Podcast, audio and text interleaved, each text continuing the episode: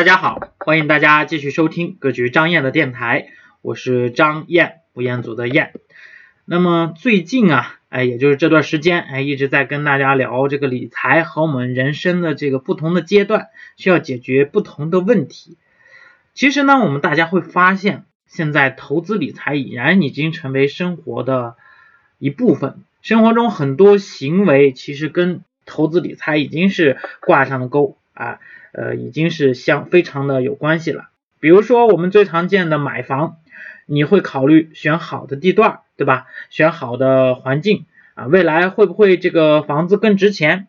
还有就是说，很多人会把平时不用的钱呢，哎，放到余额宝里，或者是微信的理财通里啊，因为会有百分之三左右的这个收益，那么远比银行活期存款的利息要高得多。那么这个行为其实已经把钱买了货币基金啊，还有你的朋友要开咖啡馆，对吧？哎，你觉得这个事情还挺靠谱的，哎，觉然后你投了一些钱进去，其实这个时候，哎，你已经是做了天使投资人了，对吧？那么其实理财不仅仅是投资，而是更好的规划生活。每个人的一生呢，哎，在不同的阶段都需要面临不同的问题。比如说我们二十岁到三十岁的时候，我们需要职业。哎，组建自己的家庭，在三十到三十五岁的时候，我们会有自己的孩子、子女的教育问题。哎，还有就是说，五岁的时候，我们要开始考虑个人养老的问题啊。当然，这个未雨绸缪还是最好的。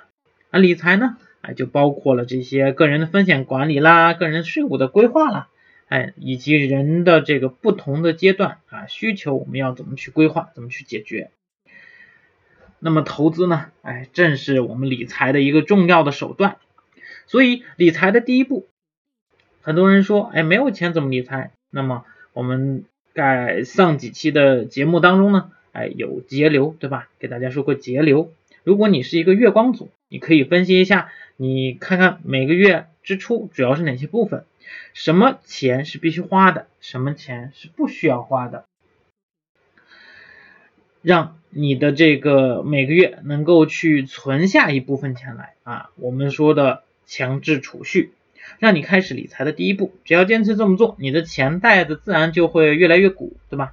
没有人呢，哎，会问这个钱少啊，投资理财收益很低，哎，跟不投资没有什么差别。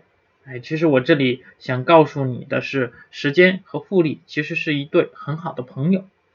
那么在这里呢，啊，我跟大家分享一个故事哈。一九二六年，荷属美洲新尼奥兰省的一个总督啊，Peter 花了大约二十四美元，大家注意，二十四美元折合人民币多少钱呢？也就一百块钱，对吧？从印第安人手中买下了曼哈顿岛。当然，在一九一六二六年啊，那么到了两千年的一月一日。曼哈顿岛的价值已经达到了多少呢？二点五万亿美元。但是我们转换一下思路，如果当时的印第安人拿着这二十四美元去投资啊做理财，按照百分之十一啊，也就是美国近七十年股市的平均投资收益率的这个收益来计算，到两千年，这二十四美元将变成二百三十八万亿美元。远远高出曼哈顿的价值二点五万亿美元，几乎是其现在价值的十几万倍。如此看来，Peter 是吃了一个大亏。是什么力量让这个资产实现了如此的巨大倍增呢？啊，我们可以看到是时间和复利，长期的投资的这个复利效率，哎，将实现资产的翻倍增值。爱因泰爱因斯坦也说过哈，宇宙间最大的能量是复利。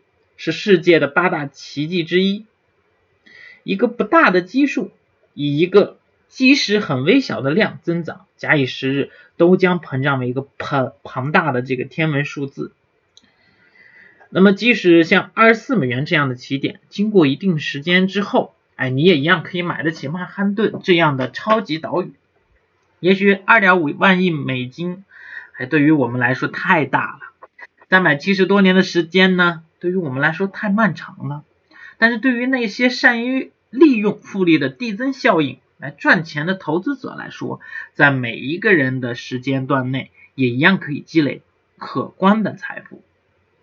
以基金投资为例来说，哎，如果我们从二十岁开始，我们每个月拿出一百元去投资基金，以后每个月都不间断的投入一百元，也就是我们常说的定期定投，按照每年百分之十的投资收益，二零零七年基金平均收益为百分之一百二十八计算，到六十岁的时候，我们就会有六十三万七千八百元啊，一百元的起点，相信很多投资者来说应该不是一个问题。但是却能累积成六百啊六十多万的数量，复利的威力啊，那么大家啊，我想大家现在都知道了。那么故事给我们的启示是什么呢？假如你们去做投资，应当尽量用复利啊。看完复利的魅力，我想说，其实投资理财并不是等你有了钱才去参与，你才存于这个生活的每一个地方。哎，小的到我们有米酱醋茶，对吗？嗯，买点东西，大到买房做投资，哎，有生活就离不开理财。市场上的理财产品也没有你想象中的高门槛，哪怕你只有一块钱，都适合你投资理财产品。那么在这里，我想给大家把市场的金融产品也做一个大致的分类啊，也是结合我们前几段啊节目说到的。先从可投资的金额来看啊，可投资从金额额度大小来看。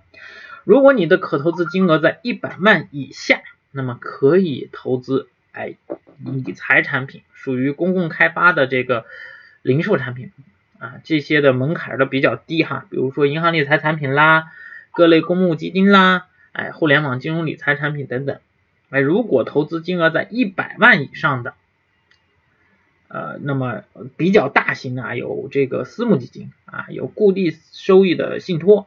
啊，有几个门槛比较高的理财产品啊，那么无一例外，其实这些理财产品它投投的都是哪些？投的是外汇啦、股市啦、债券市场，哎，当然也有专门投资于房地产市场的地产基金。很多人也说，哎，要去国外去投资，那么国外的市场其实也是一样的，只不过他们的投资市场，哎，相比咱们而言更加的成熟，他们的投资工具更多样化啊，丰富多彩。因此，我们每个人在选择理财产品的时候，都要综合考虑啊。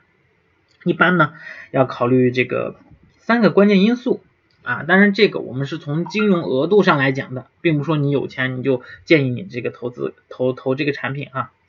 从流动性、收益性和风险性，比如说什么时候用啊？你希望这个钱想随时想用的时候就拿来，那么你可以把这笔钱呢来投资货币基金。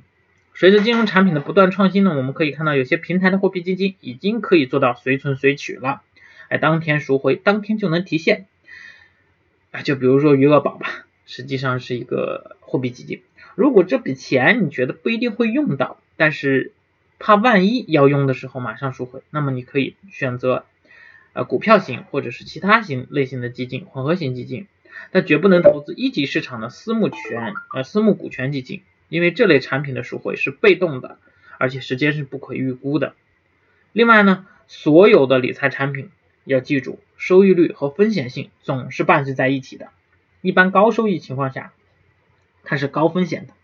比如说之前出现的互联网平台高收益的产品，那么它的风险也是非常高的。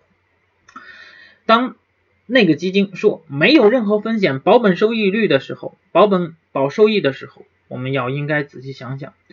那类资产既收益高又风险小，没有的。所以说，我们选择的时候要考虑到这笔钱是什么目的。如果这笔是需要应急使用的，那要注意的是流动性和安全性。这个时候选择货币基金或者是债券型基金，或者是银行短期理财产品，都是一个不错的选择。当然，如果是专门用来投资的，那么我们要根据家庭情况，选择在我们自己的风险承受能力范围之内的。最后让时间和复利来处理，这样的话让自己的钱或者是自己的钱包更快的鼓起来啊！这就是我今天想跟大家说的。其实无论如何，投资理财现在伴随着我们每个人的生活。那么你有没有开始投资理财呢？好的，那我们今天的内容呢就说到这儿啊！感谢大家的关注。感谢大家的支持，哎，分享是一种积极的生活态度，啊，如果您觉得咱们的节目不错啊，也欢迎关注咱的这个我的微信啊，有什么可以联系到我，或者是啊分享出去。好的，谢谢大家。